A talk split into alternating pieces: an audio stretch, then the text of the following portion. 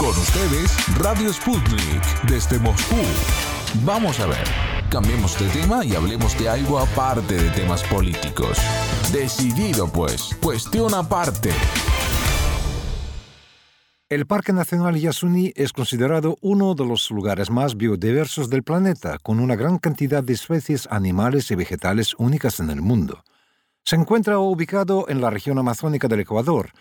Hoy esa reserva espera la desocupación del sector ITT de todo equipo de explotación petrolera instalado en la región, algo que al parecer no sería tan sencillo. Nuestro compañero Alberto García amplía el tema. La consulta sobre el Yasuní sigue generando polémica en Ecuador. Hay quienes apuntan a que el gobierno va a respetar la decisión del pueblo ecuatoriano y hay otro sector que indica que no será así.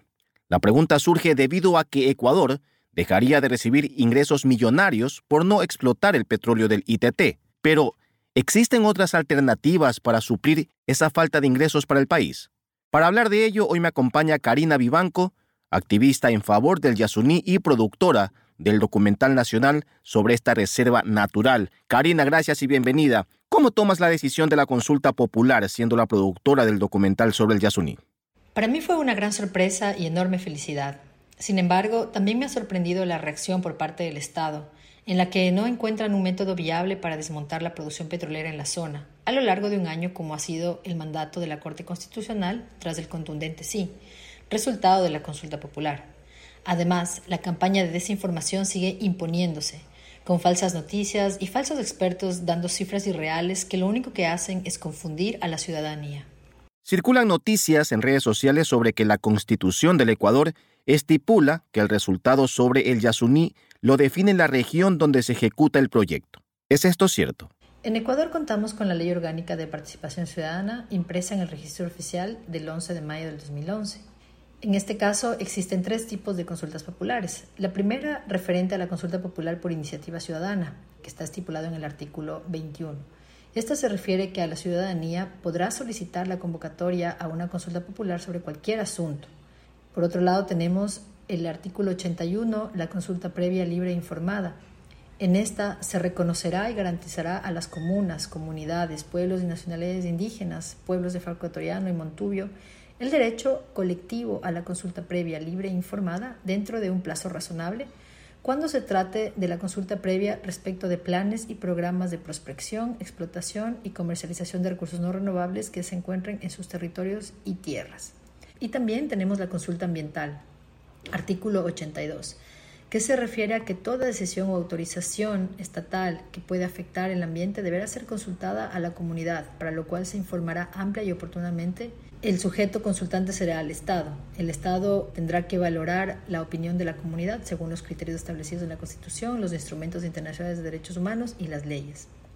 Entonces, en este caso, ¿por qué la consulta popular del Yasuní fue nacional y no local como la del Chocó Andino?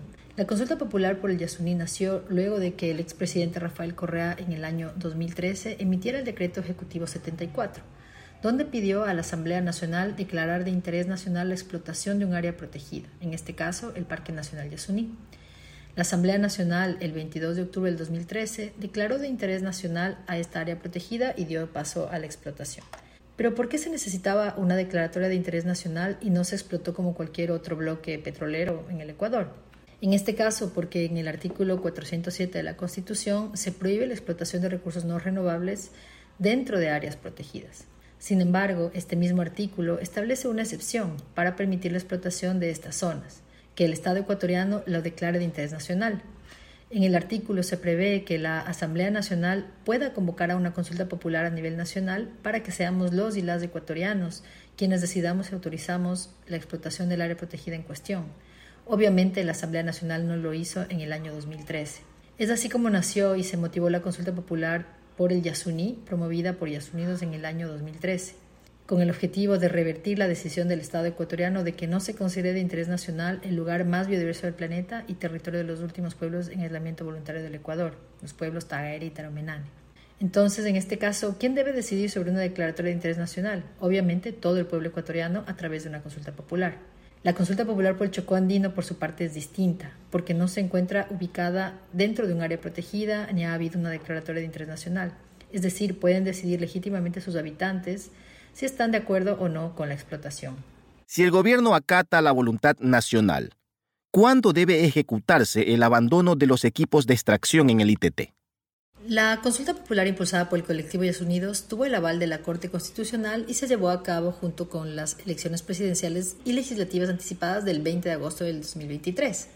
Con más del 93% de las actas validadas escrutadas por el Consejo Nacional Electoral, en la consulta del Yasuní la opción sí se impuso con más del 58% de los votos, mientras que el no alcanzó el 41%.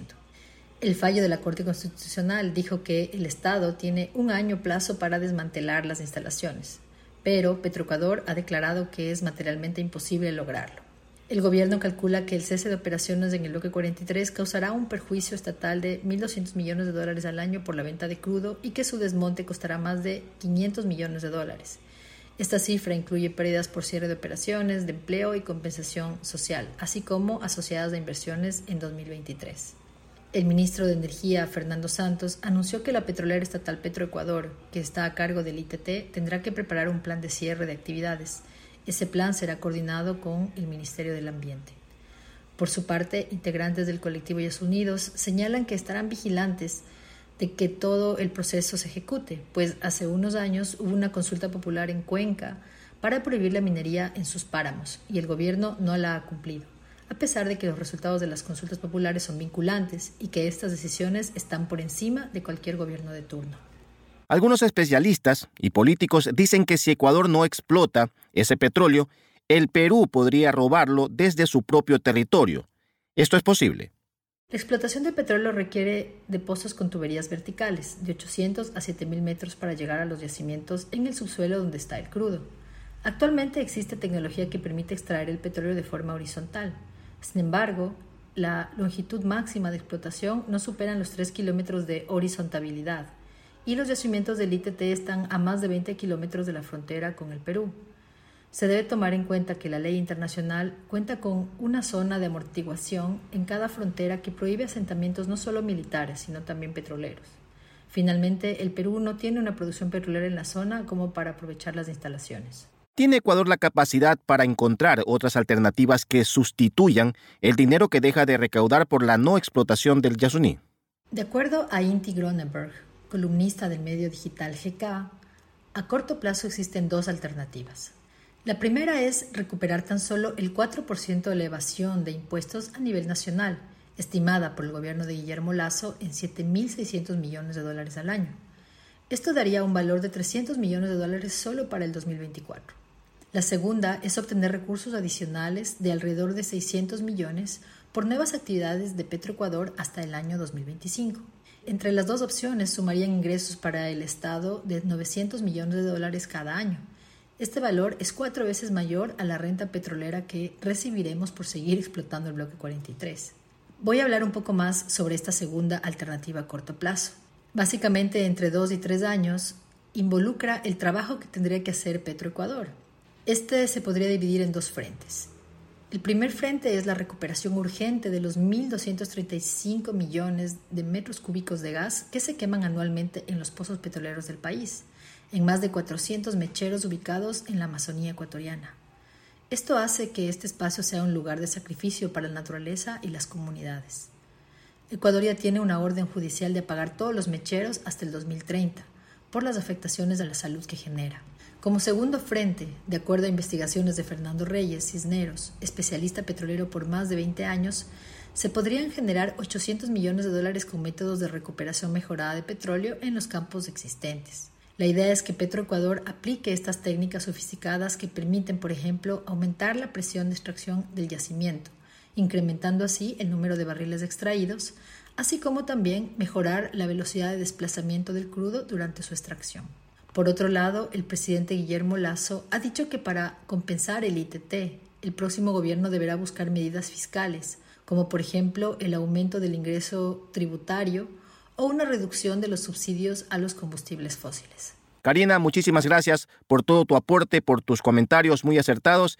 Bueno, esperemos que todo se solucione de la mejor manera, tanto para el Ecuador, para beneficio del Ecuador, como también, por supuesto, para beneficio de la Reserva Natural del Yasuní.